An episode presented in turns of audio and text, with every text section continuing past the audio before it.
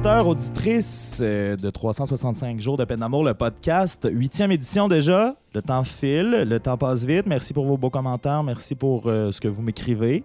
Euh, vous entendez dans ma voix que je suis probablement un peu plus formel. Mais c'est parce que c'est un épisode qui le nécessite. Mais je pense que non, en fait. On vient de se rencontrer puis ça devrait bien aller. D'après moi, on va avoir du plaisir. C'est un épisode qui va être très intéressant parce que euh, vous vous souvenez, la semaine euh, dernière, bon, c'est un épisode spécial anniversaire, mais il y a deux semaines, on a reçu Adèle Laplante, sexologue, puis je vous avais promis des épisodes un peu plus théoriques, un peu plus techniques. Et donc, euh, devant moi, j'ai Shannon Jérôme qui est psycho-éducatrice. Donc, euh, je vous avais promis justement un épisode sur la psychologie de la rupture amoureuse. Ben, ça va être ça. Va être ça. On va s'amuser, on va essayer de comprendre pourquoi tout ça est arrivé, entre autres, parce que je me l'explique encore mal. Et euh, ben, Shannon, tout d'abord, comment ça va? Est-ce Ben, que je prononce ton nom comme du monde? Oui, Shannon, oui. OK. Habituellement, les gens m'appellent Shan. Shan? Fait que tu peux te sentir à l'aise, puis les auditeurs aussi. Ben, c'est ça. Je voulais, je voulais expliquer que, euh, dans le fond, euh, parce que je suis pas un gars impoli, puis parce que ma mère écoute le podcast, je te tutoie parce que tu me l'as permis. Tout à fait. Parce qu'à la base, on, on s'est échangé des courriels où euh, tu m'as assez euh, signifié que j'avais à tutoyer, sinon ça allait aller mal. Tout à fait. Une femme d'opinion. Oh, OK. Ben écoute, on, on en a besoin parce que tu es psychoéducatrice. Puis euh, avant le début du podcast, avant le début de l'enregistrement, en fait, je te demandais la différence entre psychoéducatrice puis psychologue.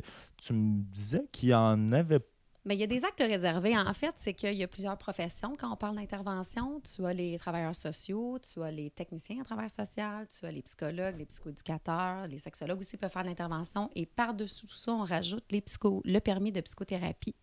Fait c'est sûr qu'on a tous des actes réservés, mais on a toute euh, l'intervention client. Et là, c'est le paradigme, c'est la compréhension, c'est les outils qui sont utilisés qui sont différents.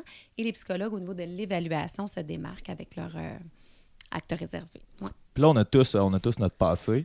Euh, Qu'est-ce qui t'a poussé à devenir psychoéducatrice? Euh, parce que là, tu me disais que ça fait Mhm. 10 ans que tu es en région. Oui, ben, le 8 janvier, ça va faire 10 ans. 10 ans. Ouais. Puis avant ça, ben, tu venais de Rosemère. Qu'est-ce qui t'a Ouais. poussé euh, à devenir psychoéducatrice? Puis après ça, raconte-nous aussi ce qui t'a mené en, en Abitibi. Ben, en fait, euh, j'ai fait, euh, j'ai rencontré un homme, évidemment, euh, Un qui... Abitibien? Un Abitibien de Oh! Val d'Or, oui, tout à fait, quand j'avais euh, 17 ans. Et euh, oui, ça fait 20 ans qu'on est ensemble. Wow. Et euh, lui, il habitait au Nunavut, à Iqaluit. Donc, euh, comme moi qui étais au cégep, je voulais travailler. Je n'avais pas de job en service à Rosemère. Fait qu'il m'a dit, ben pourquoi tu viens pas à Iqaluit? Si tu lèves la main, ben tu vas pouvoir aller avoir trois emplois. Fait que je dis, OK. Fait je suis allée. Et là, j'ai travaillé en garderie, j'ai travaillé en hôtellerie, euh, j'ai fait évidemment plusieurs jobs. Je suis quelqu'un de très intense. Je- j'ai beaucoup d'énergie, fait que ça fait que je travaille beaucoup. Puis, je travaillais en garderie, puis là, ça me, ça me fâchait de m'occuper des enfants toute la journée, puis là, d'y retourner dans un milieu que là, j'avais pas le pouvoir, je voyais pas qu'est-ce qu'il y avait de l'autre côté, je pouvais pas aider les parents au niveau des habiletés parentales, au niveau de la gestion de conflits. euh, J'étais comme, là, je me disais, ben non, je peux pas faire ça. Fait que là, j'ai décidé d'aller en psychoéducation parce que je voulais aller voir l'envers de la médaille et être capable de d'aller intervenir, de développer mes compétences, mes aptitudes dans l'intervention, principalement le milieu familial. Fait que, euh, ouais, c'est ça. Fait que quand je suis arrivée en Abitibi, ben, c'est un concours de circonstances, encore une fois. L'homme est venu pour six mois, puis je tombe en amour pour, avec la région. J'ai dit, mon Dieu. Là, tu me disais, ça fait 20 ans que vous êtes ensemble, donc ça existe. Parce Ouais. que moi, je suis dans l'envers de tout ça, là, présentement. Fait que euh, tu, là, tu disais que tu, tu, tu travailles davantage en, avec les enfants ou en géri- gériatrie, c'est ça? non, en psychogériatrie. Ouais, là, actuellement, ouais, j'ai beaucoup évolué parce Ouais, que je suis ça. partie au début de mon bac. J'ai fait un bac, une maîtrise, puis je me suis spécialisée euh, au niveau de la crise aux familles adolescents. Oui, aller faire de l'intervention tactique dans les milieux familiales où est-ce que, tu sais, la rupture euh, parentale avec l'enfant, gros impacts, des grosses situations. Puis, arrivé en Abitibi, ben là, j'ai été engagée au centre de santé, puis j'ai développé mon expertise pour la psychogériatrie. Donc, les personnes âgées, âgées maintenant, c'est comme 65 ans et plus qui disent, avec une démence. Donc, une démence de type Alzheimer, frontotemporal, corps de Louis, Creutzfeldt-Jacob, peu importe la démence. Ils ont des troubles de comportement, ces gens-là. Puis moi, je suis la ressource régionale pour aller aider les équipes et les aidants naturels à intervenir. Parce que je, je touche tous les êtres humains, dans le fond. Oui, c'est ça, exactement. Ouais. Tu as, fait le parcours, tu parlais des enfants après ça, de l'adolescence. Mais aussi, tu, tu fais pas juste ça. Tu as, comme une cape de jour puis une cape de nuit Oui. ou de soir. Ah oui, c'est ça, Donc- super-héros. Oui, j'ai un cabinet privé en intervention, ça fait ça. 10 ans depuis que je suis arrivée, pour euh, justement, quand tu travailles dans le monde de la démence, tes clients, tu ne peux pas intervenir avec eux. Ben, tu sais, oui, tu interviens, mais tout c'est l'environnement parce qu'eux ne changeront pas, ils ne peuvent pas, comme ils n'ont pas la capacité de s'adapter aux situations.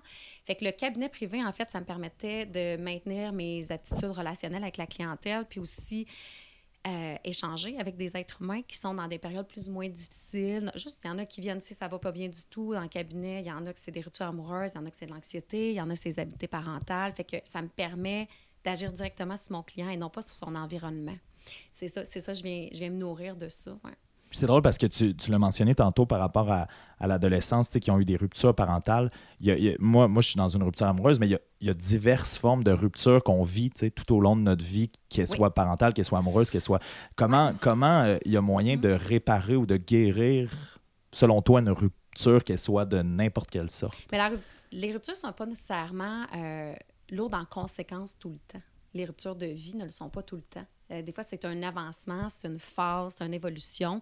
Fait pour l'enfant qui a vécu avec des parents qui se chicanaient constamment, qui. Euh, il y avait une tension dans la maison, il y avait des insultes, la critique, la méfiance, le mépris. Bien, lorsque ses parents se séparent, on s'entend que cet enfant-là, la rupture, ça va être une libération. Donc. Il ne saura pas nécessairement à ce moment-là, mais ça va venir améliorer son... Ça peut être un soulagement instantané ah quand tu vis dans un milieu... Euh, oui, oui. Mais tu sais, moi, je ne suis pas une experte dans ça. Non, non, là, on, a une discussion, puis c'est comme je te disais tantôt, il y a des gens qui ne font que ça de la thérapie de couple et que ça travailler en enfance. Euh, j'ai les compétences de d'intervenir auprès de ça, de spéculer sur la théorie euh, un peu moins par rapport à ça, puis les statistiques. Mais, mais tu as quand même du vécu dans ce domaine-là aussi. Tout à fait, tout à fait. Mais c'est important pour tes auditeurs de savoir de que savoir que j'ai pas un post-doctorat là-dedans. Oui, ouais, non, non, c'est ça. Mais je pense qu'en en fait, euh, les auditeurs te font confiance, puis moi aussi. Euh, mm-hmm. La rupture amoureuse, c'est un sujet qui, qui c'est drôle parce que depuis que le podcast, mais aussi les textes sont sortis, j'ai des témoignages à gauche et à droite. Ça touche tout le monde. C'est un passage, je veux pas, au presque obligé, je le dirais. Là. Il y en a quelques chanceux qui, qui, qui en vivent peut-être pas, mais c'est un passage qui est, qui est presque obligé. Qui arrive très fréquemment, mais il faut se positionner aussi. Puis ça, c'est quelque chose d'intéressant que je pense qu'on oublie souvent euh, par rapport à l'évolution des couples dans le temps, puis par rapport à la fonction du couple dans le temps. Euh, on se ramène pour se donner sens comme ça, nous, euh, en formation, quand on va euh, suivre des, des, des, cours à être meilleur comme clinicien, ils vont souvent nous ramener à à quoi ça servait d'être en couple quand on était homme des cavernes? C'est quoi le but de la relation de ça? C'est quoi la passion? À quoi ça sert la passion? Mais tu sais qu'une passion, qui est la phase 1 d'une relation, dure environ 18 mois. T'as-tu déjà posé la question pourquoi? Le pire, c'est que oui, dans le sens. Moi, je pensais que c'était moins que ça. Je pensais que l'espèce de, de, passion, euh, euh, c'était aux alentours. J'avais entendu trois mois, mais 18 mois, c'est beaucoup plus généreux. Mais euh, ouais, ouais, j'ai lu. je sais pas si tu connais Frédéric Becbédé, L'amour dure trois ans, qui est un roman qui, qui, justement parle de ça, l'espèce d'amour cyclique qui, mm-hmm. qui, part et qui revient. Mais, fait que oui, je me suis déjà posé la question, mais j'ai pas trouvé de réponse. Pourquoi la, la passion s'estompait. On dirait que j'avais l'impression, puis on en mm. reparlera tantôt, mais que c'était quelque chose aussi de nouveau, ça, que cette espèce d'idée-là que la passion s'estompe, mais là, tu me fais non de la tête. Je te fais non de euh, la tête. Ça fait des millions d'années qu'on traîne ça. C'est quelque chose de, très adaptatif, en fait, chez l'être humain. Pourquoi ça, la, passion s'estompe comme ben, ça? En fait, euh, l'être humain a un but. Puis là, ça a l'air, on est en 2018, on est super techno, hein, la Apple Watch, les écouteurs, le podcast, le Facebook, on est tous là, là. Mais pourtant, on traîne un bagage d'humain il y a extrêmement longtemps. Et ça, on ne peut pas s'en départir. Ça va prendre des millions d'années, j'imagine.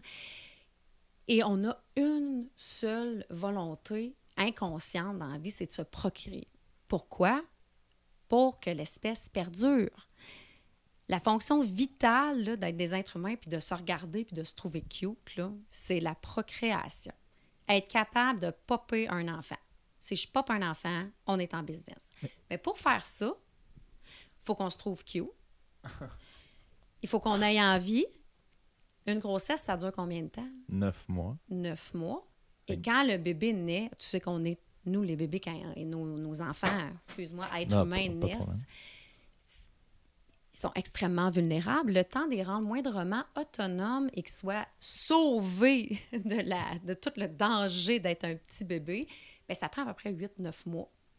Donc, c'est conçu, programmé pour que tout le temps de la grossesse, on soit ensemble, puis qu'on soit là à s'aimer, à se donner pour que mener ce projet-là de pondre un bébé à terme et de rester là le temps qu'il soit autonome, moins, on s'entend autonome à neuf mois, là, je veux dire, mange la purée, mais plus autonome, il est sauvé. Donc, c'est normal qu'après, ben, ça s'estompe au niveau de ce bagage-là de génétique qu'on a pour que tu sois capable, toi comme homme, d'aller donner à quelqu'un d'autre et de procréer l'espèce. Est-ce qu'on est dirait que, dans le fond, on a, en tant qu'espèce ou en tant qu'être humain, évolué au point où maintenant, parce que techniquement, n'importe quel homme avec n'importe quelle femme ou presque, s'ils décidaient de se rencontrer, il y a un deux mois de font un bébé. Si c'est ça notre pulsion suprême, qu'est-ce qui fait que maintenant, il y a comme ça prend donc bien du temps avant d'avoir des enfants. Les gens hésitent. Il y a même des gens qui disent qu'ils ne mhm. veulent pas d'enfants, qui, vont contre cette espèce de. Est-ce que c'est une mode? Est-ce que c'est parce qu'on a trop mais non, l'évolution, je veux dire, là, moi, ce que je te parle, c'est quelque chose de très intrinsèque au niveau des gènes, au niveau des. Mais ton cortex cérébral, il travaille et l'impact de la macro, du macro social est là. là. On vit quand même dans, dans une société qui évolue. Là. Mais dans, dans cette évolution-là, tu parlais tantôt, tu as amené mm. l'idée de la technologie. Mm-hmm. Ça vient aussi. Euh, rajouter une couche de. J'aime pas comme combattre la technologie, mais pas de malsain, mais de l'offre et la demande. Là, euh, dans le mm-hmm. temps de nos parents, de nos grands-parents, de nos euh, arrière-grands-parents, il n'y avait pas ça, cette espèce de. On peut voir la cour du voisin, puis on peut se dire que c'est bien plus vert ailleurs, puis mm-hmm. on peut aller chercher aussi. Les Facebook, Twitter, euh, Instagram, il suffit d'un moment donné arriver dans la ah boîte de réception de l'autre. Croiser un être humain qui peut nous plaire, puis ils disent que justement, actuellement, c'est sûr que le fait d'avoir des, séparations importantes, hein, on le sait, euh, beaucoup de parents vont se séparer avant que, je pense que c'est plus de 45% vont se séparer avant que le premier enfant atteigne 5 ans. Euh, lorsque le premier bébé a 3 ans, 70% des femmes sont insatisfaites de leur relation de couple. Et ce qu'on a remarqué, c'est pourquoi plus de séparation, pourquoi. Premièrement, au niveau social, ta grand-mère, je ne sais pas quel âge que tu mais ta grand-mère, pas sûre qu'elle avait le droit de se séparer, même si son mari, il était peut-être pas inadéquat, il était peut-être inadéquat, était peut-être pas fin, il était peut-être pas.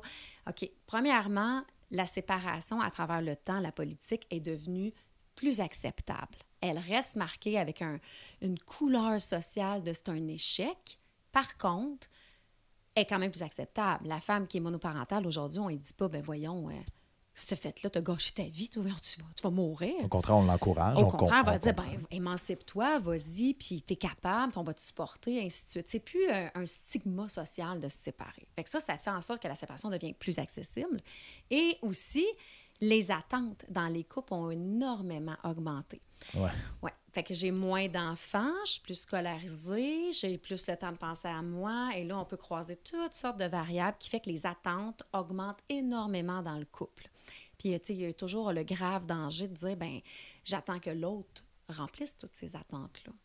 Plutôt que de, revoir les attentes à la baisse en se disant que peut-être qu'on en demande trop. Bien, on en demande trop. Puis est-ce que c'est vraiment à l'autre de combler tout ça? Il, y a, il, y a, cette réflexion-là aussi, tu sais. Puis en plus, c'est que les gens, lorsqu'ils ont vécu une une séparation, deux séparations, qu'est-ce qui arrive comme mécanisme d'adaptation? C'est qu'ils vont se dire, ben là, je sais qu'est-ce que je veux, puis c'est tout à fait sain. Fait que là, je veux ça, je veux pas ça, je veux plus ça. Ça, et plus jamais je vais vivre avec un gars qui est comme ça. La liste des critères augmente. Augmente. Très difficile, d'après ça, d'aller euh, rencontrer quelqu'un qui va remplir cette liste-là. Là. Tu sais, je peux brun. Euh, faut il ne faut pas qu'il fasse de bédaine, il ne faut pas qu'il soit ça, il faut qu'il soit cultivé, ça il prend des mots, il faut qu'il sorte, faut qu'il aime le théâtre, il faut qu'il soit autonome, il fasse la vaisselle, il faut qu'il soit cute, il faut qu'il prenne soin de sa personne, mais en même temps, il faut qu'il s'émancipe à travers. Et là, la liste. Et ça fait qu'il n'y a plus personne qui répond finalement presque à tous ces critères-là. Ben, on saute rapidement à la, à, la, à, la, conséquence de la séparation, mais il y a tout un processus qui mène à la séparation, par contre. Sauf que les, personnes dont tu parles qui en sont là, à se faire des listes qui ne sont mhm. pas possibles. Mhm. Après ça, ce sont probablement aussi celles qui se plaignent qui rencontrent pas personne ou qui ont de la, difficulté à rencontrer parce que c'est devenu aussi, euh, on parlait du temps de nos grands-mères, mais ces gens-là, ces éternels célibataires qui sont pas capables de rencontrer, euh, est-ce que, est que cette idée-là ou cette création de genre-là que sont devenus ces gens-là, est-ce que ça part de leur propre stigmate, de leur propre trauma par rapport aux séparations que ces gens-là ont eu? Ah, mais je pense que la question est remplie de facteurs qu'il faut analyser. Premièrement, il faut analyser la personne, il faut analyser les croyances, sa personnalité, justement, qu'est-ce qui est arrivé dans sa vie. Euh, on ne peut pas faire une équation comme ça aussi simple, mais c'est sûr que. Mais on est marqué par ce qui nous arrive. C'est sûr que tu es marqué, puis comme l'être humain, tu veux dire, tu vas vouloir t'adapter. Une crise, là, des crises, on en vit tout le temps. là. Il y en a des plus grosses, il y en a des plus petites. il y a- l'idée que la vie est linéaire puis que ça fluctue pas, c'est une utopie, ça, dans- ça, ça se peut pas. Fait que dès notre plus, plus jeune âge, on est habitué de vivre des situations de crise plus ou moins grandes. Mais qu'est-ce que chacune de ces petites situations de crise-là, de la fille en quatrième année qui m'a volé mon crayon, de, ma petite cousine quand j'avais un an qui m'a volé ma suce, les, les- les petits moments de crise, de déstabilisation, on en vit, ça fait ben, toute ta vie, en fait, tu en as vécu des millions, là, des millions. Qu'est-ce que ça donne, ça, chez toi, comme être humain? C'est que tu as développé un énorme coffre à outils pour t'adapter à toutes sortes de situations. Donc, ce c'est qu'on pas que négatif. Finalement, Ben, il y a quelque chose c'est d'hyper positif dans tout extrêmement positif parce que les mécanismes, les outils que tu as développés quand tu t'es fait voler ta suce à deux ans, là, tu as, pété une coche, tu as été en colère, puis ça a fait, ben là, OK, là, tu t'es rendu compte que la colère, la manifestation, c'est un outil pour ramener ton équilibre parce que tu auras eu ta suce. Mais c'est intéressant parce qu'on a tendance à penser que toutes ces, ces choses-là qu'on vit qui nous, entre guillemets, pas traumatisent, mais qui, Mm. qui forment des traumas, les séparations, euh, tu- tantôt tu parlais de la séparation des parents, Mm-hmm. on a tendance à penser que c'est quelque chose de négatif qui va euh, nous forger dans ce qu'on devient de plus laid ou de qui, qui, qui va venir chercher nos défauts, mais Mm. c'est intéressant de penser que c'est vrai que il y a l'inverse aussi, tous les outils qu'on gagne. tous les outils que tu gagnes à travers une crise. Mais la, la difficulté humaine, c'est que plus que j'utilise un outil, puis c'est quelque chose de très inconscient, hein, si je me mets à te pousser tout de suite, tu vas réagir d'une façon. Là, je ne veux pas amener tout le système animal et reptilien là-dedans, mais, je veux dire, tu vas prendre un outil qui a fonctionné. Si je me mets à argumenter avec toi puis tu es en déplaisir, tu vas prendre un outil qui a déjà fonctionné pour toi. C'est ce qu'on- hein, on a été, tu te conditionnes toi-même à utiliser le même outil. Ça, c'est parfait si l'outil est utile s'il te permet le retour à l'équilibre. Le problème qu'on rencontre, c'est que premièrement, on n'est pas tellement familiarisé avec notre coffre à outils interne pour gérer des petites mini-crises aux moyennes aux grosses crises. Quand la grosse, grosse crise arrive, on se dit Eh mon Dieu, je suis tombé pas outillé pour gérer ça. Puis finalement, tu en as des outils. Puis le danger, c'est de prendre des outils qui ont été efficaces à un certain moment donné, mais qui, en ce moment précis, ne peuvent pas te servir. Tu en as déjà eu des discussions avec des gens que tu sais, il y a tel trait, il fait toujours la même affaire. Puis là, tu dis Voyons, non, non, voyons, pourquoi tu refais ça? Arrête de prendre ça. ça- tu, tu le sais que ça ne marche pas. Tu l'as essayé qu'une telle, avec une telle, avec une- Pourquoi tu recommences? Là, c'est conditionné. Fait qu'il recommence, il recommence. Puis là, il est en échec. Mais il est en échec parce que l'outil n'est plus adapté à la situation. Fait que toute la, la, la pertinence, moi, j'aime me péter des cartoons à, regarder, c'est quoi le coffre à outils des gens? Parce que c'est ce qui rend la prévisibilité des comportements du monde. Tu es capable de dire que là, dans ta crise actuellement, voici les outils que tu as pris, tout, tout, tout. Mais ça, c'est déterminant de ce que tu vas prendre la prochaine fois. Mais l'intelligence dans tout ça est de regarder est-ce que ces outils-là étaient efficaces? Est-ce qu'ils m'ont permis de me ramener à un niveau d'équilibre? Est-ce qu'il y en a qu'il faut que je change? Il y en a-tu que je peux mettre au rencard et dire Hey, merci, tel outil, ça a été pratique, mais là, mon Dieu, c'est euh, inadapté. Et je rajoute plutôt ceux-ci, ceux-là. Tu sais, c'est. Tout ça, c'est dans la réflexion dans l'introspection, d'être capable d'aller chercher des nouveaux outils ou d'en utiliser d'autres. tu sais. Ben, C'est quelque, que chose, c'est quelque chose qui peut être conscient, c'est ça que je veux dire? c'est quelque chose qui peut être conscient, mais qu'on n'amène pas au niveau du conscient, parce que premièrement, dans la vie, on ne parle pas de ça. Hein? On essaie. Hein? On essaie. Eh ben, on n'est pas éduqué là-dedans non plus. Ouais. Euh, Puis ça, c'est. Mais c'est pour ça que vous êtes nécessaire. Les, les- les- ceux qui sont psychoéducateurs, psychologues. psy- Ben, on essaie d'amener la personne à, à trouver justement la. Parce que tout le monde a un potentiel d'adaptation. hein, on s'entend, sinon, ça ferait longtemps qu'on serait tous morts. Puis l'espèce, ça serait comme. Fait que le potentiel d'adaptation individuelle, tout le monde l'a. À un niveau plus ou moins élevé avec justement des outils. Mais ton potentiel d'adaptation, c'est tous les facteurs qui te composent. sais.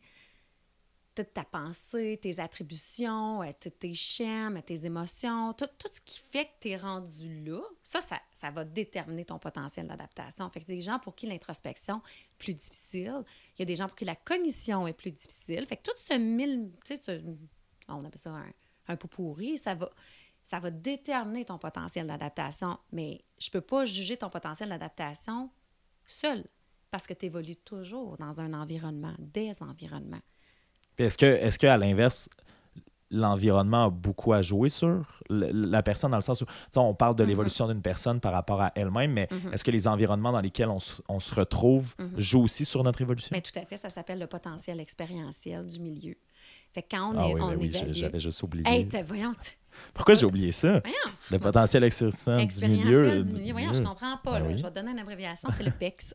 le PEX? PEX. C'est vraiment ça pour vrai? Oui, le potentiel adaptatif du client, c'est le PAD. Fait qu'on ah. dit le pad versus le PEX. Fait que là, nous, dans l'analyse, ce que ça permet de faire, c'est OK, avant de dire que le milieu, il te donne beaucoup, il y a beaucoup d'influence, il faut d'abord comprendre que tu n'as pas le choix, tu évolues toujours dans un milieu. Puis le milieu, c'est les gens autour de toi, leurs compétences, leurs cognitions, parce qu'ils ont toutes leurs pads, eux autres aussi, les opportunités que le milieu t'apporte. Tu sais, tu peux avoir le meilleur potentiel adaptatif au monde puis te dire Oh, wow, mais dude, t'évolues dans un, je sais pas moi, un demi-sous-sol sans aucune stimulation, aucune lumière, t'es isolé, euh, t'as pas d'argent, t'as six ans, euh, tu te fais violer puis battre. L'expérience que le milieu t'offre ne permettra pas de maximiser. Je te donne un exemple extrême pour démontrer le topo. mais, qui existe. Il y, a, des gens ah oui, qui existe. Mais tu sais, il faut que la force du potentiel adaptatif de la personne soit tellement forte si le PEX, l'environnement, ne te fournit pas tout ce que ça prend tu sais, quand on regarde l'œuvre du docteur Julien qui dit Hey, hey, aidez-moi à aider ces enfants-là, qu'est-ce qu'il veut faire? Il veut maximiser le potentiel expérientiel du milieu. Fait qu'est-ce qui est intéressant, c'est de regarder dans ta constitution, à chaque fois que c'est. à chaque seconde de ta vie, chaque expérience, cette arrimage-là entre les deux a joué en faveur ou en défaveur de ce que tu es devenu mettons, par rapport à, ce. C'est drôle parce que je, l'ai fait consciemment, inconsciemment, mais là, j'ai la chance de t'avoir avec moi. J'ai pas réagi de cette façon-là à une rupture précédente, mais là, on dirait que je me suis botté le cul à, me dire OK, ben, je vais faire quelque chose d'artistique, de créatif par rapport à ça. Qu'est-ce qui explique que ça, ça, ça ait pu arriver, cette espèce de projet-là où j'ai fait? Parce que c'est directement au jour 1, mm-hmm. la rupture, on la voit venir, mais pas tant que ça, du moins pas celle que j'ai vécue. Rarement les jour... hommes. Les hommes ne voient pas venir les ruptures, rarement. Pourquoi? Je suis curieux. ben, en fait, ça, s'explique à travers euh, toutes les phases qui mènent à une rupture. OK. Mais, mais il y a vraiment une différence, une distinction entre l'homme et la femme dans... Tout à fait. Ah Habituellement, à l'étape euh, du burn-out amoureux, il y a un burn-out amoureux. Euh, oui, c'est une, une étape que plusieurs couples vont passer.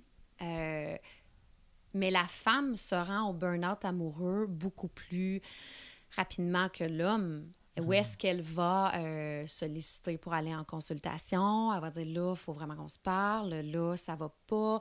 Là, elle, commence à regarder la possibilité de se séparer. Commence, elle, passe tout ça dans sa tête. Ce qu'elle va dire à son conjoint, ça va être ben, tu te rappelles, je t'ai dit, ça serait important qu'on se parle. Tu sais, moi, je, je comprends pas telle affaire, tu le fais pas. Bon, ainsi de suite. Fait que ça fait que l'homme peut ou ne pas percevoir ça comme étant important, puis dire, bon, ce qu'il menace, l'homme, dans ça, c'est que... Là, on fait des généralités, puis on s'entend que tout le monde est unique. Là. Oui, oui, oui. oui, on s'entend que chaque histoire. Mais c'est intéressant de voir que malgré tout, il y a quand même un certain ben, comportement. J'ai envie de, avant d'aller plus loin dans le burn-out amoureux, j'ai envie de t'expliquer. On a parlé de passion. Oui, oui. La passion, on a dit qu'au niveau de nos gènes, bon, faire un bébé, mais la passion, ça représente quoi? C'est l'autre devient tout ton champ de vision. Il y a une sphère, puis l'autre, là, c'est comme c'est elle. Là, là, t'oublies tes amis, t'as du temps pour faire plein d'affaires avec elle. Bon, là, OK, on n'ira peut-être plus. Ça, que, bon, en tout cas, c'est pas grave parce qu'on a soudainement du temps, l'intérêt, full dopamine dans ton cerveau. Les neurotransmetteurs font un party sur l'ecstasy, là, tu sais, c'est wow, on capote ben ça fait en sorte que c'est extrêmement valorisant, nourrissant. Puis qu'est-ce qui arrive dans cette période-là? Bien, nécessairement, tes petits défauts, puis bon, ce que tu trouves moins cute, c'est pas ça que tu vas mettre de l'avant, là, hein? On les voit presque. Tu parlais de champ de vision, on les voit presque pas. Tu, ne les vois pas parce que, premièrement, les deux, c'est pas ça qu'ils mettent de l'avant parce qu'on est dans la. Hein, ce sentiment de Ah, c'est le fun, ça peut marcher, oh mon Dieu, il me valorise, ah, il est présent, ah, ah, mon. Ah, hein? C'est Bon. peut-être lui. C'est peut-être lui avec toute hein, la lourdeur historique de ça en en prend un, puis pour la vie. On n'a jamais calculé qu'on vivait jusqu'à 84 ans maintenant, avant on mourait à 40. Il y a comme quatre décennies de différence. Ça, ça, ça a un impact. Euh, fait que dans cette passion-là, où est-ce que l'autre devient tout, est-ce que ça dure? Ça peut-tu durer de même dans la vie? S'il faut que tu payes tes comptes? Ah c'est ça. peut pas durer. C'est ben trop intense pour le corps. Ça, ça peut pas. Physiologiquement, là, ça peut pas. Il y a des couples qui vont réussir à l'étirer en faisant du- de la distance. Ou à le renouveler, des fois. Ou à le. Renouveler cette passion-là avec cette intensité-là où l'autre va devenir 100% de ta bulle, là? Ouais, non. peut-être pas. Mais qu'est-ce qui fait, qu'est-ce qui fait de bord que certains continuent puis d'autres se laissent? Ben justement, là, là, tu m'amènes dans deux grandes, grandes écoles de pensée. Saute dedans. Saute dedans. Puis là, sûrement des thérapeutes en- en- qui font de la thérapie de couple qui vont dire Ah, mais là, elle est imprécise là-dessus, là-dessus, mais juste te donner le, le gros topo. L- Gottman de l'Université de Seattle a écrit un livre qui s'est vendu à des millions d'exemplaires. Puis son livre, là, tu sais, il l'a bien vulgarisé. Puis lui, il travaille avec sa femme, Julia. Et euh, ils ont étudié plus de 40 000 couples dans un Wow. Love Lab. OK? Oh, Ben, wow. C'est très sérieux. Avec des caméras où est-ce que le couple allait, là, je me souviens plus de la, la- la méthode scientifique, mais, mais c'était comme au moins une journée, deux jours, parce qu'ils faisaient un dodo là. Où est-ce qu'on les filmait? Donc, on filmait, mais non, pas les interactions sexuelles, là. Non, non, Franchement. je- non, c'est, que ça fait Black Mirror comme, euh, Ouais, ouais, exact. Comme- Oui, c'est vrai. comme projet. Puis, il les a regardés se chicaner, échanger, interagir. Parce que lui, sa question avec sa femme, c'est quoi la distinction entre un couple qui marche et un couple qui marche pas? L'ultime question. L'ultime question. Ben, elle a acheté le livre de Gottman, c'est tout marqué dedans, là. Il faut y aller en vente sur Amazon Prime. Encouragez les libraires locaux, s'il vous plaît. c'est, c'est vrai, c'est vrai. Oui, fait que Gottman a réussi à mettre le doigt sur des facteurs qui font en sorte qu'un couple va nécessairement mener, mais pas nécessairement, mais des facteurs de risque, excuse-moi, à la relation qui va mener vers une rupture. Puis en même temps, qu'est-ce que les couples qui fonctionnent mettent en œuvre? Tu sais, au niveau du ratio d'interaction positif, négatif, au niveau euh, de la critique, au niveau de l'amitié, au niveau de... Tu sais, la base d'un couple, c'est l'amitié. Bien, des gens vont dire c'est la communication. Mais qu'est-ce que tu as envie de faire avec ton ami quand tu te sens bien avec? On parle. On parle. c'est drôle, hein? Ben, c'est vrai. Mais c'est ça. Fait que la communication est sous-jacente à l'amitié, en fait. Puis les Dieu, gens. là, je me mets à questionner certaines de mes amitiés. Mais non, c'est correct. On nommera pas de nom. On- non, non, on nommera pas de nom, c'est ça. On est enregistré, je pense. Je Ouais, pense non, que oui. ça. On va avoir des, C'est ça, les micros. des insultes. Euh, oui, fait que l'amitié, qui est comme la base de la relation, peut prendre suite après la passion. Ouais. Ouais, oui, c'est vrai. C'est ça qui prend le relais, en fait, pas ça le choix. prend le relais. Puis après ça, on va dire, oui, mais là, il y a un amour plus mature qui s'installe. Puis, tu sais, on s'entend-tu que dans Passion, quand tu toi, ton corps, ta partenaire, son corps, puis c'est un pour un, il n'y a aucun fardeau, il n'y a aucune responsabilité. Tu n'as pas d'enfant, tu n'as pas de garde partagée, tu pas de. Tu peux manger une toast. Il n'y a personne qui meurt de faim à côté de toi. Tu sais, je veux dire, la vie, c'est pas ça, là. Ah, man. Fait que là, le- le couple est challengé quand ils décident d'habiter ensemble, quand là, il y a des responsabilités qui deviennent à Communes. partager, communes. Puis là, il faut savoir comment on choisit son partenaire. Qu'est-ce que tu veux dire? Ben, comment qu'on choisit son partenaire, nous, les êtres humains. Il y a deux théories relativement à ça par rapport à la sélection du partenaire. Il y a, ben, deux théories, deux façons de voir qu'on peut choisir un partenaire qui nous ressemble ou un partenaire qui ne nous ressemble pas. C'est le, le fameux les contrastes s'attirent ou qui se ressemblent, s'assemblent. Eh, tout à fait. Mon Dieu, qu'on est confus. Hein? On dit ces deux proverbes-là, on dit oui, mais c'est lequel? D'où Jésus? Aidez-moi. Et est-ce qu'on a une réponse, Shannon? A- C'est lequel? Nous, nous avons la réponse que, en fait, c'est les deux et ça dépend justement de l'individu. Oh, Donc, la personne qui euh, choisit, par exemple, moi, je me choisis un partenaire. Je vais aller avec le premier proverbe. Je le choisis parce qu'il me ressemble. Donc, nécessairement, moi, je sais qui je suis. Je connais mes qualités. Je connais mes défauts. Je sais sur quoi j'ai à travailler. Puis lui, je le regarde puis je me dis, ouais, tu sais, il est organisé comme moi, il est motivé comme moi, il est content comme moi, il est sûrement TDAH comme moi, c'est clair. Euh, il, est- il y a tout ça. OK. qu'est-ce que je vais aller chercher dans cette relation-là si je choisis quelqu'un qui me ressemble à 70% mettons? Ben, un partage, mais aussi, mais c'est drôle parce que ta question est, est positive et négative, c'est-à-dire, il y a, il y a il y a, il- tu sais, oui, il y a un partage, il y a la connaissance de l'autre, il y a moins d'imprévisibilité, mais aussi qu'est-ce que je vais chercher si c'est la même chose tout le temps, si c'est moi, si je suis aussi bien de vivre avec Avec moi. Il y a, il y a ah oui, certaines j'aime personnes ton angle, j'aime... dans- Oui, il y a certaines personnes qui pourraient dire ça. Tu sais, Il y a, il y a peut-être des gens qui voient l'amour comme quelque chose à aller chercher de plus, de supplémentaire, mais si c'est la même affaire que toi, ben. Mais c'est drôle parce que je, je, je dis ça, euh, j'improvise, là, mais je, oui. parce que je pense. Parce que je pense que je suis plus porté personnellement à aller chercher quelqu'un qui me ressemble. Ouais. Mais en même temps, non, je sais pas. C'est drôle. Mais Ben, ouais, ben, plus que tu vas chercher quelqu'un qui te ressemble, plus que tu es solide, dans... ben tu es solide. Tu connais qui tu es. Qu'est-ce qui, qui arrive avec ça, c'est que c'est, comme tu dis, c'est prévisible, c'est réconfortant. La gestion des tâches et des choses, de- des, des- le partage de la réalité commune va être facilité parce qu'on a les mêmes caractéristiques. Donc, c'est quelque chose de très valorisant pour moi. Est-ce que l'amitié est plus facile aussi? Peut-être la création de cette amitié-là qui est forte, qui. C'est parce que ça va amener moins de, de contrariété et de conflits parce que si je choisis quelqu'un, puis là, c'est très général, là, on Oui, oui, oui, oui, oui. oui. Si je choisis quelqu'un qui me, me, me ressemble pas, fait que moi, je suis une personne très, très organisée. Puis là, ah, j'ai été élevée comme ça. Je fais mon lit, on fait la vaisselle, la maison est propre, il n'y a pas de poussière, elle est toute bien rangée, le vase. Puis moi, j'ai été élevée comme ça, c'est comme ça. Puis là, je choisis un gars qui est un peu bohème. Qui... Puis là, je le regarde, je me dis, ah, c'est le fun. Lui, il a l'air à. Ah, il est artistique, il a l'air à. Hum, ça a l'air le fun. Je pourrais aller chercher quelque chose là-dedans. Ouais, c'est ça, régler certains problèmes ou Ben, certains. problème ou il va peut-être m'aider à m'améliorer comme personne. C'est ça. ça. je vais voir. Je vais dire, ben là, il pourrait m'amener à être moins, moins rigide, à être, ouais, ça pourrait être nourrissant pour moi parce qu'il va être il est différent, donc il va me sortir de ma zone. Ça, c'est beau quand on va prendre une bière au prospecteur, puis c'est beau quand on, on est en phase passion, c'est super beau. Mais un fardeau de tâches communes là-dedans, qu'est-ce qui arrive à mon bohème, là?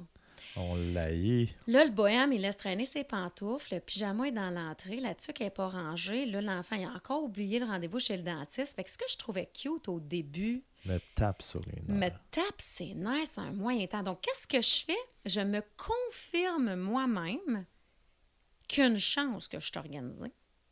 Puis que, euh, il veut, veut pas dans l'espèce de compétition qui peut s'installer des fois dans Tout un couple, ben là, c'est Mhm. du domaine de je suis meilleur que lui euh, sur ça. Ah, ça, mais une chance ça, que je suis là parce que le noyau familial c'est ça. s'effondrerait. Lui, il serait mort de faim parce qu'il n'est jamais allé à l'épicerie. Euh, tu sais, tu vois, là, je C'est drôle parce que là, on prend le point de vue de, de la personne organisée, Mhm. mais l'idée de se dire, ben, une chance que je suis là, ça se ressent, ça se dit. Souvent, plus souvent qu'autrement, on finit par le dire à l'autre. Ça crée chez l'autre qui était bien dans Mhm. son caractère de bohème, qui. qui Une culpabilité, un doute. et ouais, c'est ça. Est-ce que, ah, OK, est-ce que je suis une bonne personne ou finalement, il faudrait que je sois plus comme. Donc là, il y a tout ça de malsain, tu sais, ouais, qui. Bien, c'est la confrontation qui s'installe. La confrontation s'installe quand on a un, un fardeau à partager de tâches. Mhm. La maison, l'hypothèque, les comptes. le- Fait que ce que je trouvais cute de la personne, quand je choisis, quand hein, on dit la, la personne, je la choisis parce qu'elle est différente de moi, bien nécessairement, il y a un grand danger à ça. C'est que ce que tu trouves cute au début de la relation dans la passion, s'il te plaît, prends un post-it, écris-le, regarde bien ça, puis dis-toi qu'avec deux enfants, une maison, ça va être ça, là. Fait qu'il ramassera pas plus ses bas, puis ne jamais rentrer en relation en pensant je vais le changer ou je vais la changer. Ouh, ça marche pas, ça. Ben, l'être humain change à travers l'adversité, là, puis Ouais. des méga crises. On peut, on peut évoluer, mais changer? Mais c'est drôle, c'est drôle parce que ce que tu dis, euh, ce que tu avances, en secondaire 4, j'avais écrit un, un texte, puis j'avais euh, performé ce texte-là dans un concours orateur, comme quoi les êtres humains ne changeaient pas, mais qui évoluaient. Mais que de changer, on, on, on est tellement basé, Mhm. bâti sur des valeurs, sur des, des mini-crises, comme tu dis, Conditionnements. des conditionnements qui sont arrivés quand on était Mhm. plus jeune, qu'à un moment donné, il y a une période où ça peut pas faire un 360 degrés. Ben, là. tu sais, puis là, il y, a- il y a des gens qui vont dire Oui, oui, mais moi, je sais, là, Maurice, là, il a changé. OK, mais on va commencer par définir la définition de changement. C'est ça, Qu'est-ce qu'on entend par changement? Il a pris un trait de caractère. T'as-tu qui lu mon texte sur mon blog, Shannon? Non, T'es-tu allé lire ça? non. Mais non, mais c'est intéressant parce que. je ne vais je- pas me répéter. T'as parce- déjà dit ça? Non, je l'ai Non, pas lu. Je m'excuse, j'ai pas eu le temps. Non, non, mais pas. Non, non, mais je parle de celui de secondaire 4. euh, Ah! Ah oui, j'ai appelé ta prof. Je pense pas, ouais, que tu seras allé là. Il faut pas que, faut pas que tu sois allé là. Euh, mais non, c'est. Mais c'est quand même, ouais, comme tu dis, c'est quand même fou. Mais c'est ça, c'est quoi un changement? Mais définissons le changement. Fait que si moi, je demande à mon bohème que j'ai choisi, de dire là, là, là, tu vas changer. La nature du changement répond à quoi? Puis l'autre personne, est-ce que ça s'inscrit dans un cadre d'une évolution? Puis lui aussi, tu es un petit peu tanné de sentir le patchouli. Bon, parfait. Si c'est, tu sais, c'est une évolution qui est commune. Je pensais mais- pas que le mot patchouli allait être plugué- plugué aujourd'hui. C'est quand même, euh, c'est excellent. Ah, ça, c'est un effort. Ah ouais, non? Mais, c'est ça qu'il faut regarder. Puis je pense que moi, je mettrais un cours au secondaire, même au cégep. Je mettrais un cours sur, euh, justement, avec tous les auteurs qui ont parlé de l'amour, qui ont parlé de comment je me définis comme personne. Je mettrais un cours de gestion du budget pour cesser l'endettement des Québécois. Puis je mettrais un cours, un cours vraiment sur les relations. Comment je peux rentrer en relation et comprendre que la passion va s'estomper puis que c'est correct si on me l'a jamais expliqué? Parce que moi, mes parents, ils m'expliquaient ben, c'est ça, là. Euh, ça fait 25 ans qu'on est ensemble. là, on a trois adolescents. Ils se pensent qu'on fait? On survit, là. On va se retrouver, là, un moment donné. Parce que, tu sais, qu'un couple, la forme d'un couple, c'est un U, hein, au niveau de... Bon, fait que, tu sais, un moment donné, on se repogne quand les enfants ont 16-17 ans, là, mais on a comme un creux entre 10 et 15 ans. Qui est, qui ouais, qui a pas le choix d'être là. là. On a comme un creux, ouais, c'est ça. Fait que moi, je mettrais un cours pour que les gens comprennent c'est quoi les phases d'un couple, c'est quoi les fondements d'un couple, l'amitié, l'engagement. Ben, c'est drôle parce que tu, tu- sais, c'est, devenu un cliché presque humoristique de dire ça, mais t'as raison, on sait, on sait pas comment faire nos taxes, on sait pas comment s'aimer, mais Pythagore, on l'a appris puis on l'a réappris. Là. Tu veux-tu me le répéter, s'il te plaît? Je pense que j'ai oublié, je suis La- en psychologie, A, là. B, C. Ah, c'est A au le- carré égale B au carré Ouais, plus C au carré? Plus C au Ah, carré. merde, tu vois, je le sais. Bon, on le sait, on le sait, mais on sait pas comment, comment s'aimer. Puis c'est drôle parce que tu parles d'engagement. La Mhm. place de la fidélité aussi de nos Mhm. jours est, est questionnée. ou- Il y a le polyamour, il y a des Mhm. couples ouverts. Il y a... Tout à fait. Qu'est-ce, qu'est-ce De qui, plus qu'est-ce- en plus de place à ça. Mais qu'est-ce qui a amené ça, tu penses? Ben là, je vais d'une hypothèse très Ben oui, oui. non, Je parle à, à Shannon, la psychoéducatrice, mais aussi à Shannon, la personne. Ouais, là, je vais aller avec euh, Shannon, euh, La femme là, je, qui, qui évolue dans une société. Moi, je pense que l'être humain, là, je vais aller de vraiment à quelque chose de très violent. là. Moi, je pense que l'être humain n'est pas fait pour être monogame. Au même titre que la passion dure, dites-moi, pour une raison très, très, très biologique et de survie de l'espèce. Je pense que j'aimerais ça euh, avoir une discussion avec un anthropologue qui étudie ça. Puis tu sais, les gens sont jamais tranchés comme ça parce que professionnellement, pour affirmer, confirmer une hypothèse, il faut comme avoir fait. Fait que c'est pour ça que je te dis c'est très personnel. Mais je regarde l'historique et tous les vestiges qu'on a. Puis après ça, c'est quand tu regardes dans l'évolution, ben, la religion qui a pris de la place, les croyances, l'engagement. Puis veut, veut pas, si on est ensemble puis on se tient, veut, veut pas, on aide la survie du prochain. Là. Fait qu'il y a toute une, une raison qu'on s'est mis ensemble au niveau social, religieux, mais je pense pas que fondamentalement, l'adultère vient de commencer. Là. Je pense que ça fait comme un méchant bout de sa roule, là, cette Ah ouais. histoire-là. Mais là, je pense que ce qu'on revient, comme au même titre que la séparation, on peut se le permettre maintenant, je pense qu'on revient à... On enlève ça. Ben, c'est parce que c'est, comme si. euh, c'est drôle parce que j'ai eu des discussions de la sorte avec plein de gens. C'est comme si la sexualité aussi a été démonisée. Tu sais, tu parlais de l'Église, là, la- Tout à fait. l'acte sexuel a été démonisé. Mhm. On nous a dit que c'était. Hey, pendant longtemps, là. Ouais, puis c'est ça, ben, a été démonisé, mais que c'était aussi euh, euh, les rideaux fermés, puis avec une seule personne, puis parlez-en pas, puis parlez-nous-en pas, puis faut pas que. Puis c'est ça. Mais, mais c'est drôle Mhm. parce qu'on a tellement été conditionné à ça que euh, tu sais, l'adultère ou l'infidélité nous rentre dedans comme une tonne de briques, alors que pourtant, comme tu disais, il y aurait moyen de. Mais en fait, c'est parce que je pense qu'on y a, y a comme, on peut pas arriver demain matin puis dire à quelqu'un qui s'est fait tromper, ben écoute, la grande, c'est T'es normal. là, conditionné par ton ouais. milieu. tu as été conditionné. Pauvre toi, déconditionne-toi. Non, non. Tu sais, il y a comme tout un effort parce que c'est très présent, c'est lourd de, de génération en génération. Est-ce que j'ai raison, j'ai tort? Je ne sais pas. Je vais juste penser que c'est sûr que si tu te maries avec quelqu'un ou que tu fais conjoint de fait puis que tu t'engages à la monogamie, ça devient un choix personnel. Mais nous, on traîne le culturel là-dedans, le dogme social, religieux, on traîne Culpabilité. tout ça. Culpabilité. Puis en plus, c'est si tu me trompes, mais tu sais, les Grecs, là, quand ils prenaient leur spa ensemble, là, en faisant des mathématiques sur des roches, là, t'en souviens de cette époque-là? Ah, je venais d'avoir six ans. Tu sais, la sexualité était très ouverte, l'homosexualité était très ouverte, le, Là, je suis pas historienne, là, mais je, je vais juste dire que ça existait, là, il y a 10 000 ans, là. Ah ouais. Ça existait, puis la, la, la monogamie, c'était comme, quand tu essayais d'être monogame, c'est comme, mais, mais c'est quoi? T'es, non, mais t'es complètement gelé, là. Pourquoi qu'on va faire ça? À quoi ça servirait? Bon, on serait, euh, probablement que ces gens-là se Mhm. disaient qu'ils seraient même pas capables. là. Dans le sens où. Mais quel purpose ça va servir? Ouais, c'est ça. Mais, mais c'est drôle parce que je- je- j'en suis dans ces réflexions-là. Puis je, je l'étais même avant que ça, que ça se termine de me dire. Tu sais, il n'y a, y a rien dans. Il a rien dans la, la monogamie qui affecte ou désaffecte l'amour. C'est euh, c'est drôle parce que là, on pourrait, c'était dans mes prochaines questions de te demander, euh, on, on glorifiait avant les amours du passé de nos grands-parents en disant eux, ils restent ensemble toute une vie. Puis Oh, mon Dieu, Mais- pas capable de faire ça. c'est quoi ta vision de l'amour d'aujourd'hui, la tienne personnelle si tu veux, mais sinon, de l'état, l'état de l'amour en 2018 à tes, à Mais tes moi, c'est ça a sûr, l'air là, de ça, quoi? ça- ça fait de la résonance parce que je travaille avec des personnes de 65 à 105 ans. OK?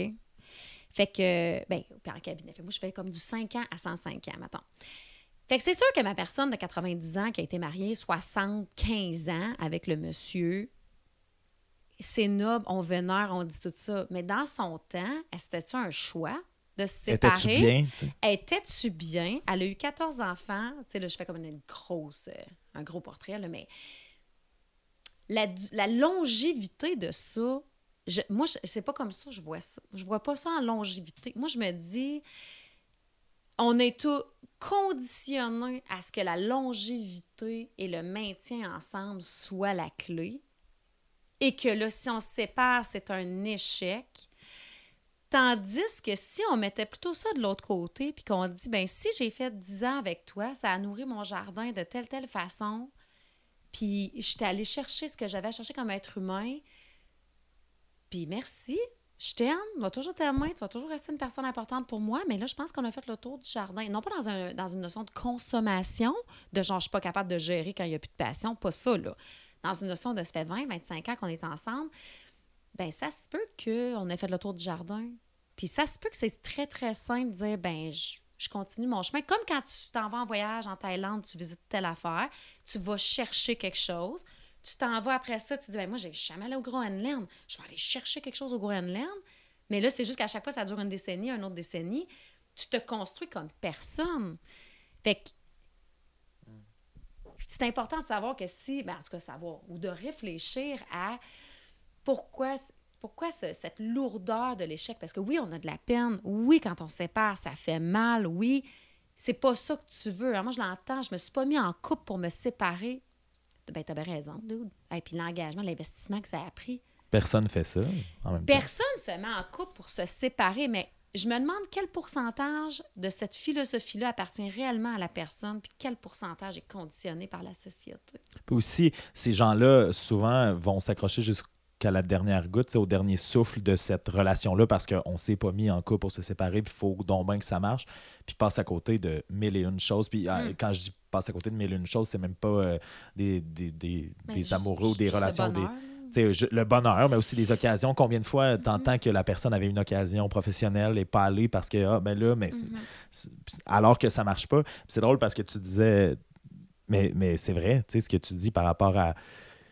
euh, par rapport à, au fait qu'il n'y a rien qui arrive pour rien, puis que les relations qu'on a dans nos vies nous forgent, nous apportent des choses. Moi, je pense juste au projet présentement euh, qui ne serait pas arrivé. Des fois, je, je- je reçois des commentaires où Mhm. le, le projet m'ouvre des portes ou me fait rencontrer des gens, puis je me dis, aïe, mais si, si j'étais resté dans cette relation-là qui, euh, vers la fin, euh, allait plus bien, puis qu'elle a- doutait donc bien de la. De la sais, j'ai pas.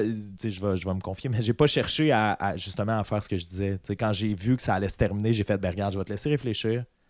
Pense à, pense à ça. Si tu m'aimes vraiment, j'ai pas à te convaincre de m'aimer. Si tu m'aimes vraiment, tu vas, tu vas revenir ou tu vas vouloir. Finalement, c'est pas ça qui est arrivé. Fait que je- moi, je me suis respecté là-dedans. Je lui ai laissé le choix. Mais j'y repense, je fais, j'aurais pu, là, donc m'accrocher dans notre appartement, puis de rester là, puis de dire, OK, mais non, je suis revenu en Tout à fait. Puis finalement, c'est le- Tout à fait. Tu une aurais des pu faire ça, puis opportunités professionnelles qui me sont arrivées, tu sais, grâce à ça. ben là, puis oui, tu vois le positif dans la situation, puis Mais c'est ça qu'on devrait tous faire.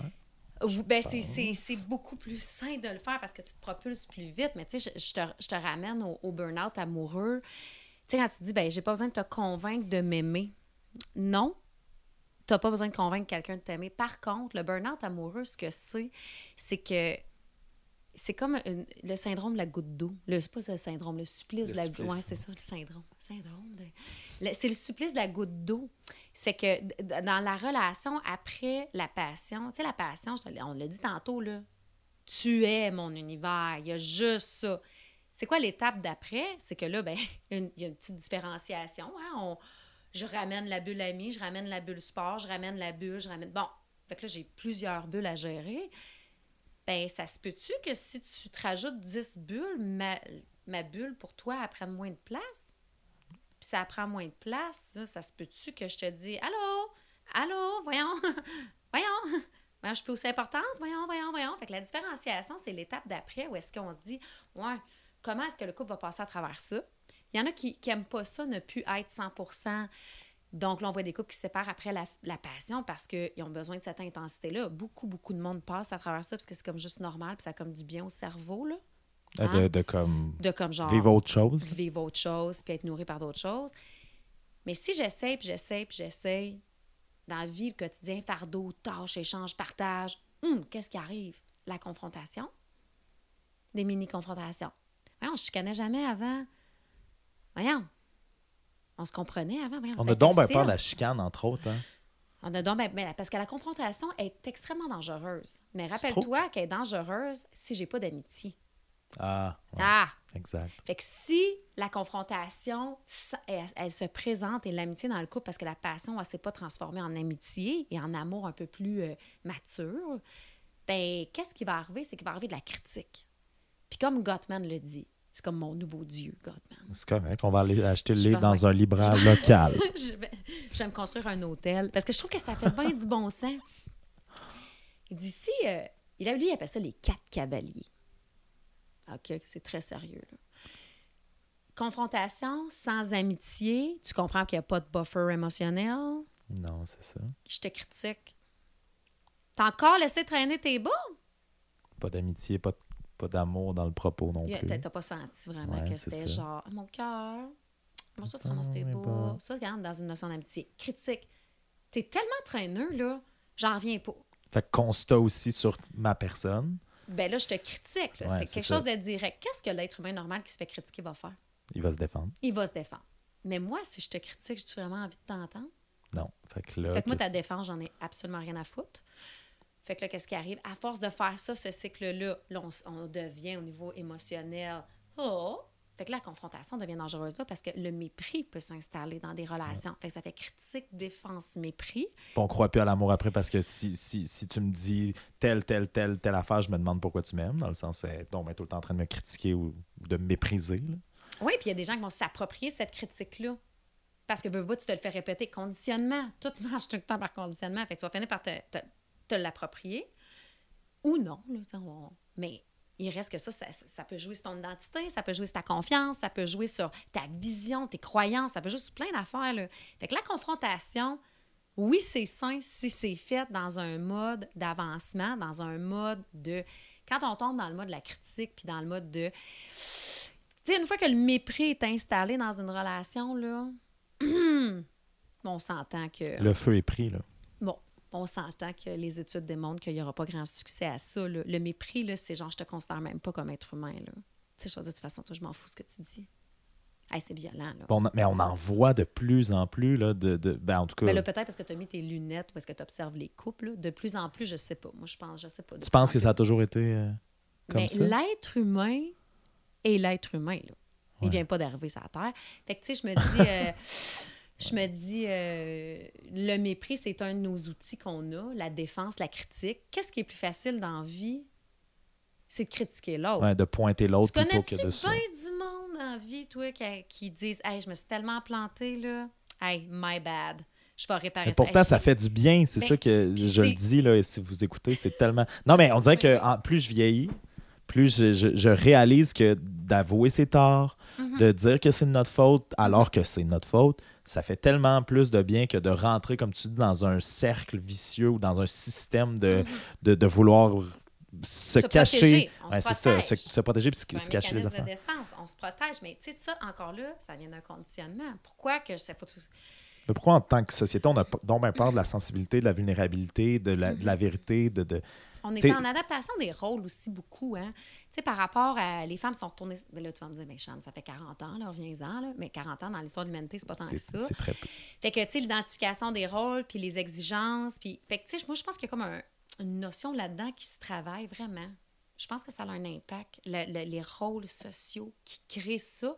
Puis on n'a pas tant... Fait que là, ça, ça crée le flou de pourquoi qu'on n'investit pas, parce qu'on on veut qu'un homme soit fort, grand, avec des cheveux. On veut ça dans la vie, là. Pourquoi qu'on veut ça? Puis on veut en plus que sa face soit symétrique.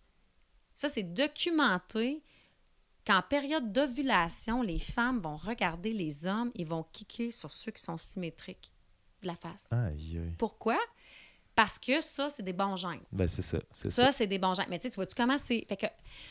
Pourquoi qu'on n'est pas sensible? Je réponds pas pantoute à ta question. Mais en fait, c'est je pense qu'on n'est pas outillé. Fait comme adulte, on fait des enfants. On n'est pas plus outillé au niveau de notre gestion émotionnelle, pas plus outillé au niveau de notre gestion relationnelle et de gestion de conflit. Puis là, mon enfant fait quelque chose.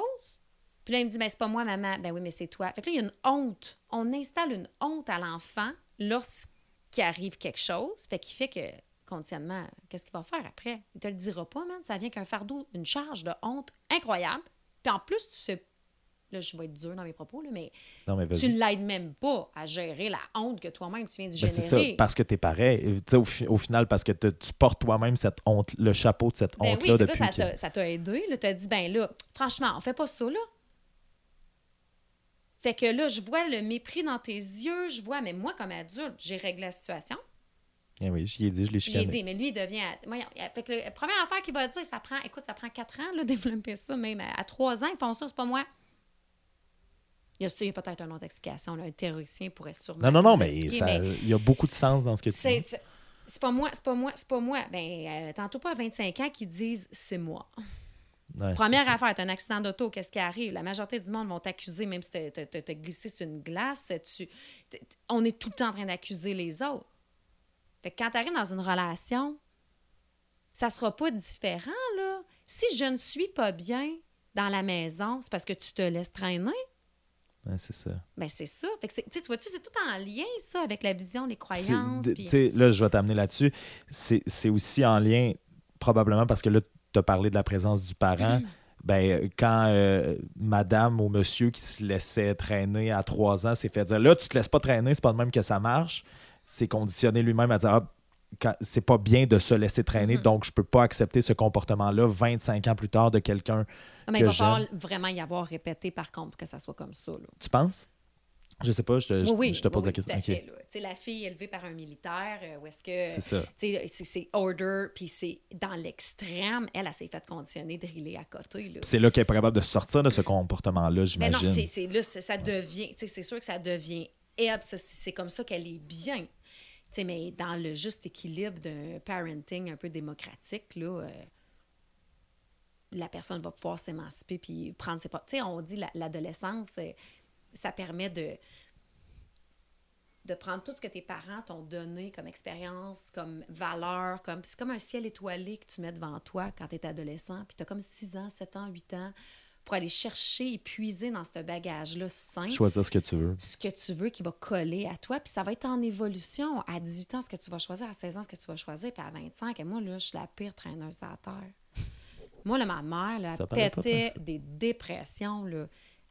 Elle- écoute, il n'y avait aucun levier d'intervention qu'elle pouvait faire pour que je me ramasse. La technique, c'était je donne tout mon linge, je le pousse, je ferme les rideaux de mon garde-robe.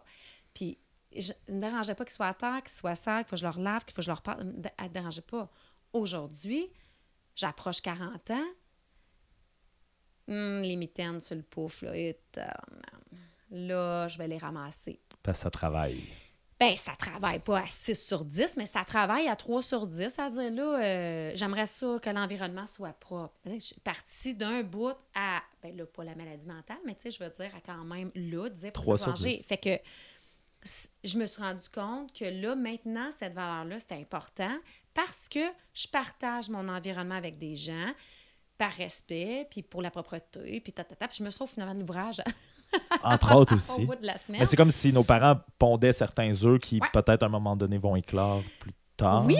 Puis c'est pour ça que dans- on peut toujours aller voir les cas pathologiques, mais il faut se regarder aussi la, la masse. Là, ça, ça va très, très bien pour la masse là, de, la, de population. Fait que, dans le développement normal, ben, il est attendu que tu as des parents qui t'ont permis d'être, tu as des parents qui t'ont permis des expériences, mais tu as des parents qui t'ont cadré. J'ai appris une expression cette semaine, je capotais, je trouvais ça tellement beau. Tu sais, parce qu'il y a beaucoup de monde qui vont se demander, ils vont dire euh, Ouais, mais c'est correct que je mette des limites à mon enfant? Ouais, mais c'est correct, là, j'en ai-tu trop mis? Puis là, t'as la belle-mère qui se mêle de ça. Ben voyons, tu n'as pas dit ça, tu l'as pas mis en pénitence. Fait que tu vois le topo. T'as pas d'enfant, toi, hein? Non. OK. Et auditeurs, avez-vous des enfants? Avez-vous Ceux une qui ont des enfants? Ah oui, ouais, il y en a qui ont des belles-mères, ça, c'est sûr. Mais est-ce qu'on est mieux comme être humain dans la mer ou dans une piscine? Puis là, je parle au milieu de la mer. là. attends, là, ça, ça- Ah, dans la piscine, OK, mais oui. Tu une dans la piscine. parce que tu vois le rebord. Ah oui, Là, tu vas me dire, oui, mais tiens, quand je m'en vais à Cuba, je tripe au bout dans la mer. Non, non, mais je te Au mets dans le milieu de la mer.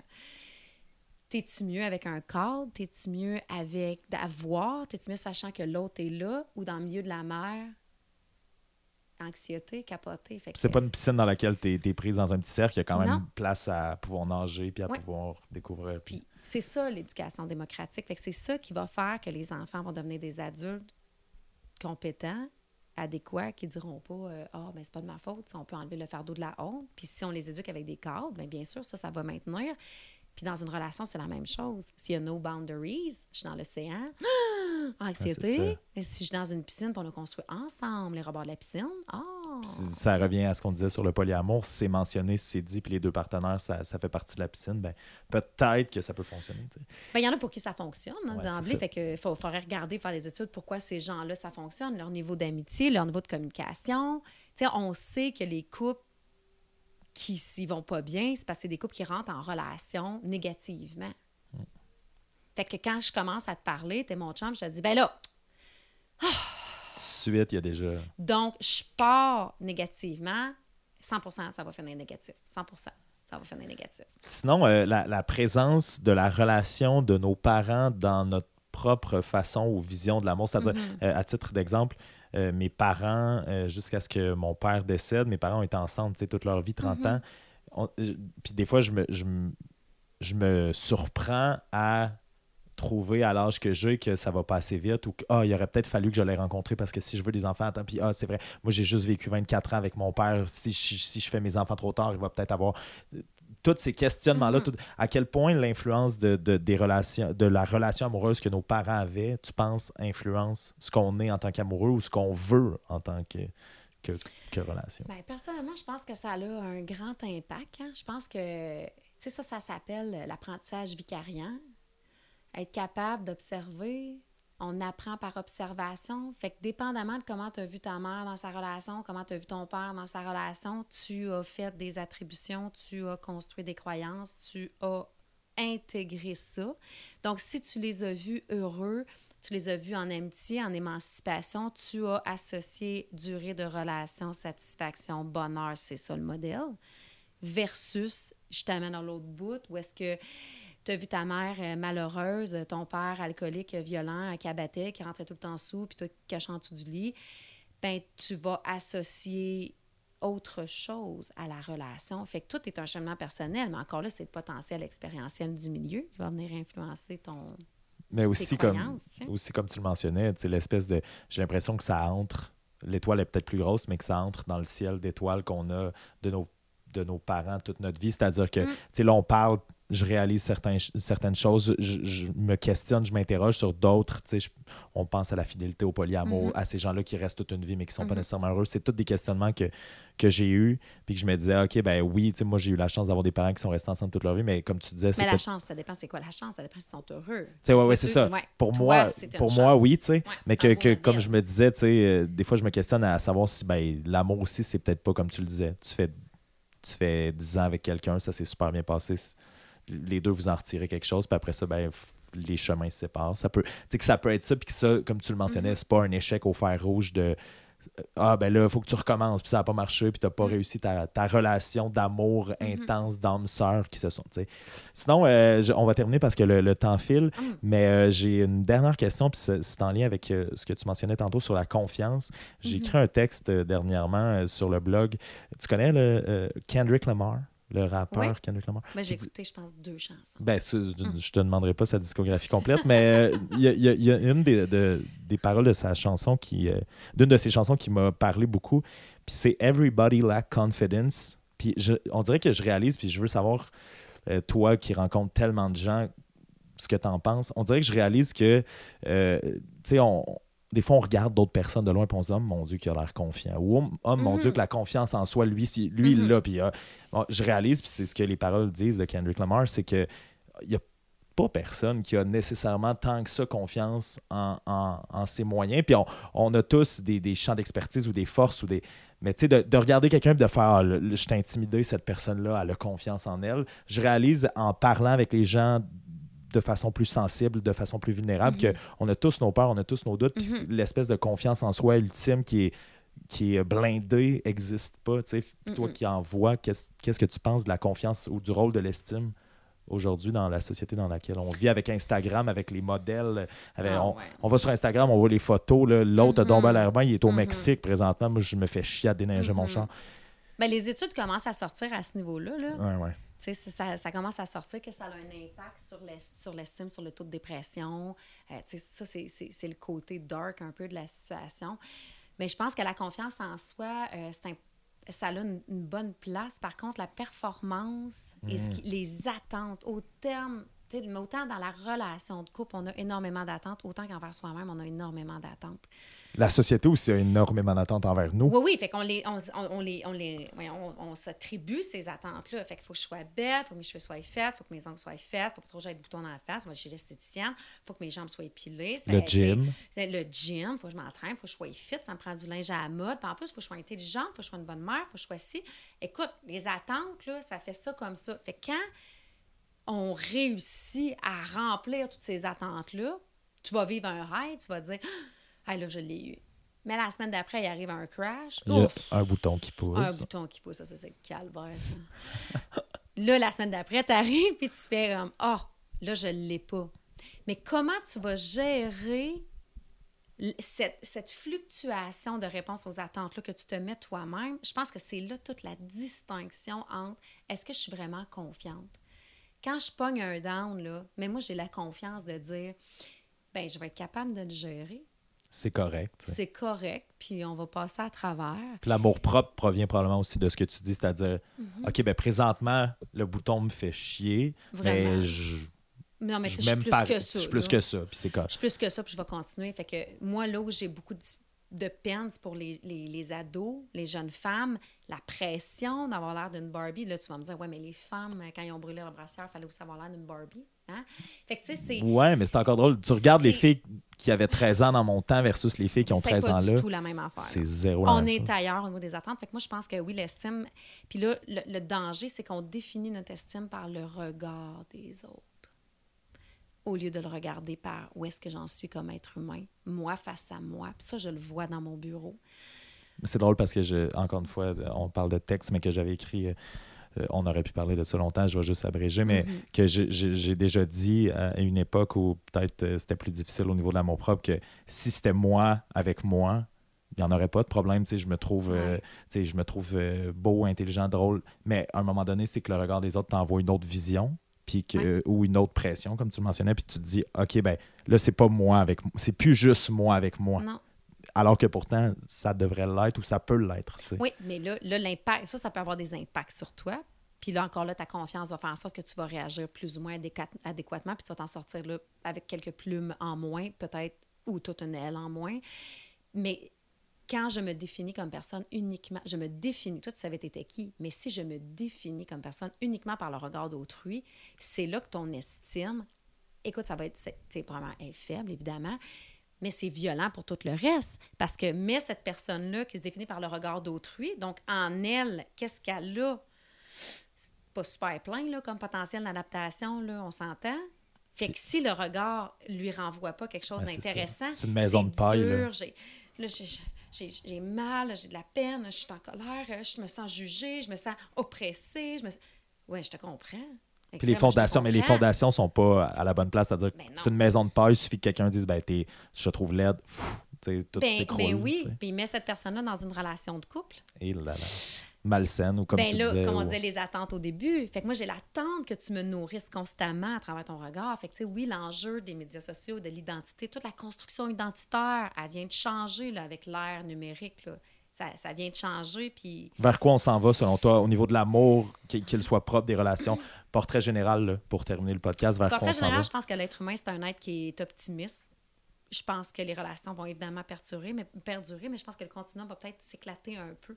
Et que le dogme religieux de la monogamie, euh, puis de il faut que ça dure 70 ans, je pense que peut-être les gens vont réaliser que le bonheur peut se faire par petites tranches de décennies, de deux décennies, puis que ça peut être très, très sain. Puis une séparation, ça peut être beau, puis ça peut être un succès. C'est l'autre, pour la fait ma job en une phrase. Habituellement, il faut comme ramener tout ce dont on a discuté en une phrase belle et t'as- t'as fait ça. Fait que j'ai. Tu rien à dire. m'offrir un emploi maintenant. Ben oui, ben oui. Écoute, tu recherchiste. Mais non, je pense que t'as mieux, je pense que t'as mieux euh, ton, emploi de oui. psychoéducatrice. Mais euh, ben merci, crime. Ça a duré Ben, euh, le temps qu'on voulait, mais ça a été hyper intéressant. Puis euh, Ben, tant mieux. t'as trouvé ça comme, tu sais, t'as trouvé ça comment c'était Ben, cette expérience-là de encore pour deux, podcast? trois heures, là. Ouais, c'est ça. Ben écoute, on te réinvitera un jour peut-être, qui sait.